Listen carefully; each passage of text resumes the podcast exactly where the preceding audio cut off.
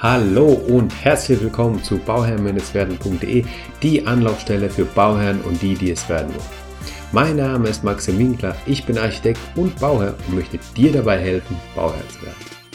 Diese Folge befasst sich mit dem wichtigen, wenn nicht dem wichtigsten Thema rund ums Bauen, die Kosten. Dieses wichtige Thema soll deswegen auch in der ersten Folge behandelt werden. Das Thema wird nicht mit einem Es kommt drauf an beantwortet, sondern konkret an einem Beispiel. Nach dieser Folge wirst du selbst einschätzen können, was dein eigenes Projekt kostet, mit welchen Kosten du rechnen musst, wenn du mit einem Architekten ein Haus baust. Es geht also darum, dir eine Übersicht zu geben, welche Kosten entstehen und wie man als Bauherr den Überblick behält. Ich habe ja bereits erwähnt, dass ich konkret werde mit dem Beispiel, welches ich aufführe, um die Frage zu beantworten. Das Beispiel zeigt ein Haus mit einem mittleren Qualitätsniveau in einer durchschnittlichen Lage in Deutschland. Mir ist es natürlich bewusst, dass die Grundstückspreise enorm variieren können. Und die Handwerkerkosten sind in München natürlich deutlich höher als irgendwo weit weg auf dem Land. Selbst wenn man nur den Innenausbau anschaut, können die Entscheidungen der Bauherren mit der Auswahl der Materialien einen enormen Einfluss auf die Kosten haben. Aber das Beispiel soll einen Durchschnitt zeigen, der auch öfter vorkommt, wenn du genau weißt, dass bei dir die ein oder, der ein oder andere Punkt günstiger oder teurer ist, dann kannst du die Zahlen ja individuell anpassen. Dazu kannst du auf www.bauherr-werden.de slash 001-Kosten eine Excel-Tabelle herunterladen, in die du dann die individuellen Werte eintragen kannst. Keine Sorge, in den Show Notes sind alle Links drin. Es werden auch sicherlich immer wieder Begriffe vorkommen, die unklar sind. Bitte hab keine Scheu, mir eine kurze Nachricht an info@bauherr-werden.de zu schreiben, sodass ich die Begriffe erklären kann. Doch nun lasst uns loslegen. Um die Gesamtkosten des Projekts im Überblick zu haben, muss man wissen, dass der Architekt von den sogenannten Kostengruppen spricht. Es sind insgesamt Kostengruppen 100 bis 700 vorhanden. Was genau die Kostengruppen sind, werde ich in einer anderen kurzen Folge erklären. In diesen Kostengruppen, kurz KG, sind die gesamten Projektkosten erfasst. Vom Grundstück über die Baukosten bis hin zu den Honoraren. Wenn du also deine Kostengruppen 100 bis 700 kennst, weißt du, wie viel Geld du für das Projekt brauchst und wie hoch dein Finanzierungsrahmen sein muss. Zunächst muss man in einem ersten Stadium in der Schätzung, in der wir uns irgendwo befinden, anfangen. Den Start geben die Kostengruppen 300 und 400. Diese sind die Bauwerkskosten, Kostengruppe 300 und die technische Gebäudeausrüstung Kostengruppe 400. Ausgehend von diesen Kennwerten können wir viele andere Kostengruppen prozentual schätzen. Das Schätzen kann man anhand von Erfahrungswerten oder anhand von aktuellen Angaben zu Kostenkennwerten in der Fachliteratur. Es gibt verschiedene Kostenkennwerte, über die man die Kosten für die Kostengruppe 300 bis 400 ermitteln kann. Die Nutzfläche, die Wohnfläche, die Bruttogrundfläche oder der Bruttorauminhalt beispielsweise. Die Unterschiede der einzelnen Flächen werde ich in einer separaten Folge behandeln. Brauchst dir also nichts merken. Am besten eignet sich die Bruttogrundfläche, kurz BGF genannt oder auch der Bruttorauminhalt, kurz BRI genannt.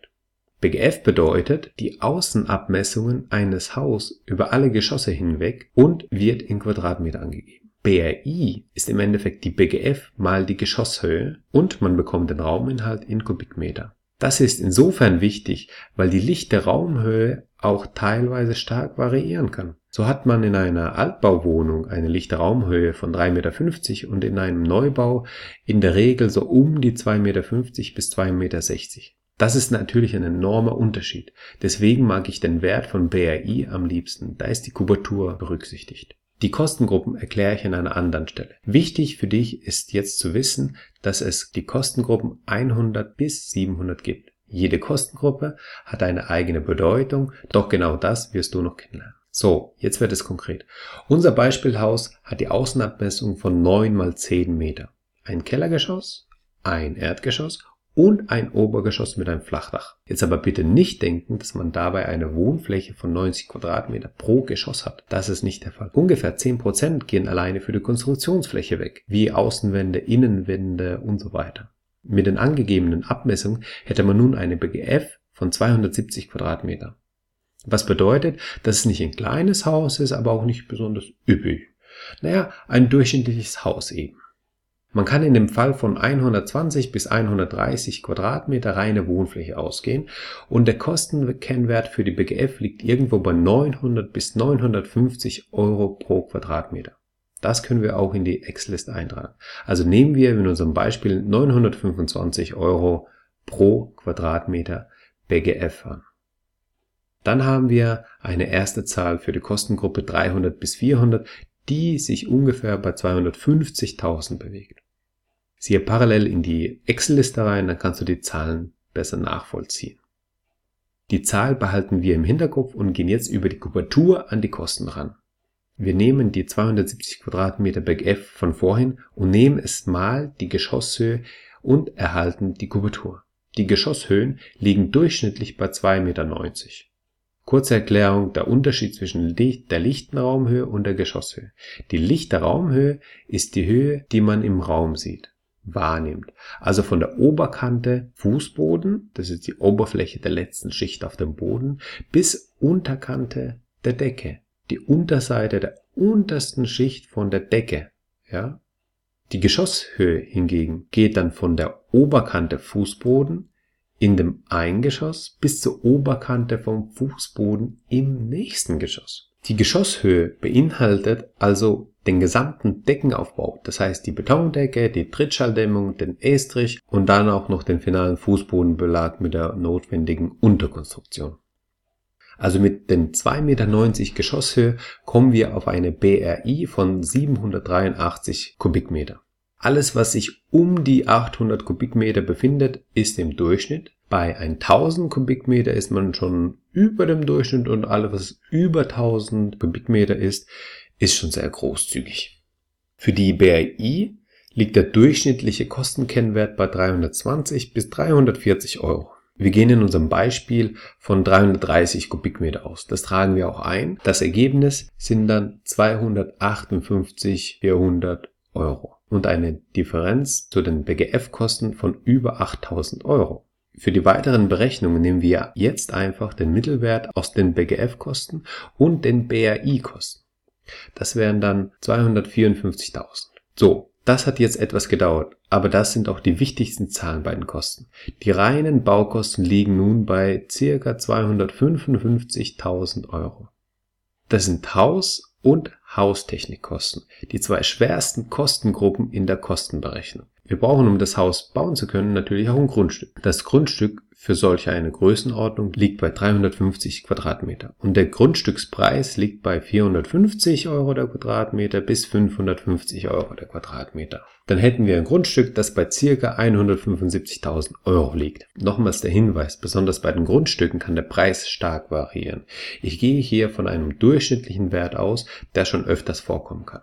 In München sind die Preise natürlich deutlich höher als im Osten irgendwo weit weg auf dem Land mit einem sehr schlechten Nahverkehrsanschluss. Also haben wir für die Kostengruppe 100 schon 175.000 Euro für das Grundstück. Die Kostengruppe 200 beinhaltet das Herrichten und Erschließen und ich gehe mal davon aus, dass das Grundstück bereits erschlossen und hergerichtet ist. Deswegen bleibt die Kostengruppe 200 leer.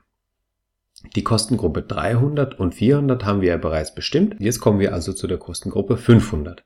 Diese beinhaltet die Außenanlagen und die liegen bei 5 bis 8 Prozent von den Kostengruppen 300 plus 400, was in unserem Fall ca. 16.500 ergibt. Das sind die Pflasterarbeiten und die Gartenarbeiten mit einem überschaubaren Bereich. Ja.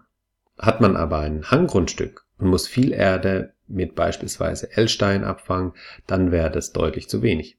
Aber in unserem Beispiel haben wir ein flaches Grundstück und nehmen dann 6,5 Prozent von den Kostengruppen 300 und 400.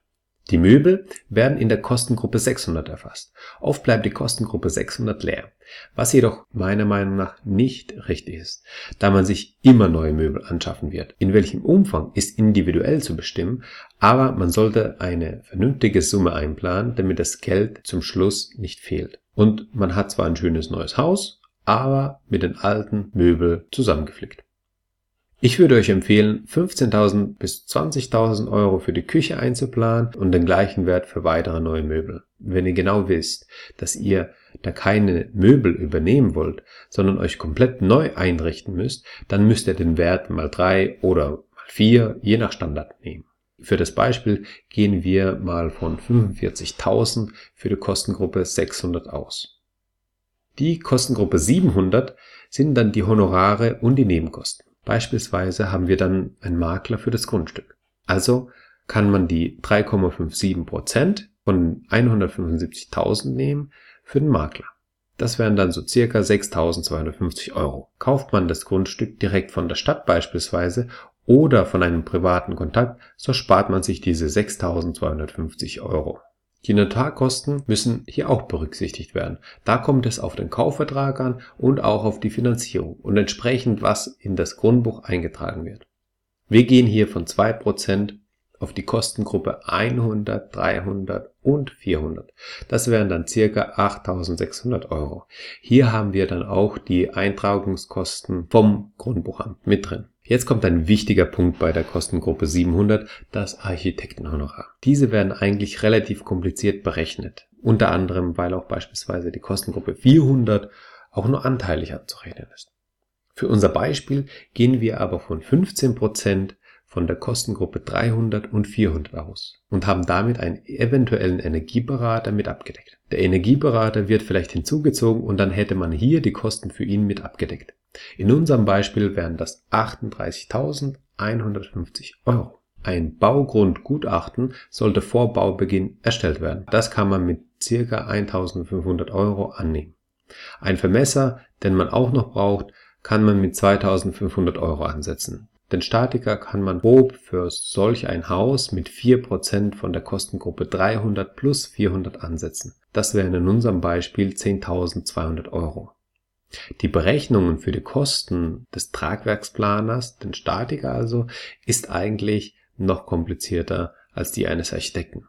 Naja, vielleicht ist es auch mein persönliches Empfinden, weil ich das noch nie so richtig gemacht habe. Aber es sind die Kosten aus den Kostengruppen 300 mit 55 Prozent zu berücksichtigen und die Kosten aus der Kostengruppe 400 mit 10%. Prozent.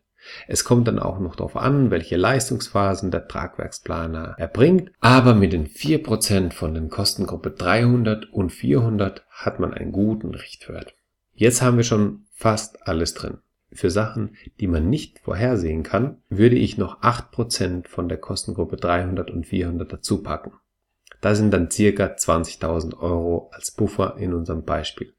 Damit kommen wir dann gut zurecht. Naja, es ist schon sage ich mal, das Mindeste, was man braucht. Das Ergebnis sind jetzt circa 580.000 Euro, die man für einen Neubau hinblättern muss. Es ist natürlich ganz schön viel, aber wir haben da auch alle Kosten inkludiert. Wenn ihr jetzt bereits 130.000 Euro habt, dann kann man die restlichen 450.000 finanzieren. Die Tilgung wäre bei 2% und der Zins ist zwar individuell, aber man kommt mit 1 bis 1,7 Prozent hin. Das wäre eine monatliche Belastung von 1125 bis 1400 Euro, grob gesagt. Das wäre dann sozusagen eure Kaltmiete. Gleichzeitig sollte man aber beachten, dass die Heizkosten sehr gering sind bei einem Neubau. Also wird eine Warmmiete nicht um den gleichen Wert steigen wie bei einer älteren Immobilie. Die monatlichen Nebenkosten sind jedoch sehr individuell und können am besten von dir selbst ermittelt werden, damit du deine Belastung berechnen kannst. Falls du jedoch dabei Hilfe brauchst, dann schreib mir bitte auf info@bauherr-werden.de. Ich wünsche dir eine gute und entspannte Bauzeit und immer dran denken, um Bauherr zu werden, schau rein bei Bauherr-werden. Ciao, dein Maxim.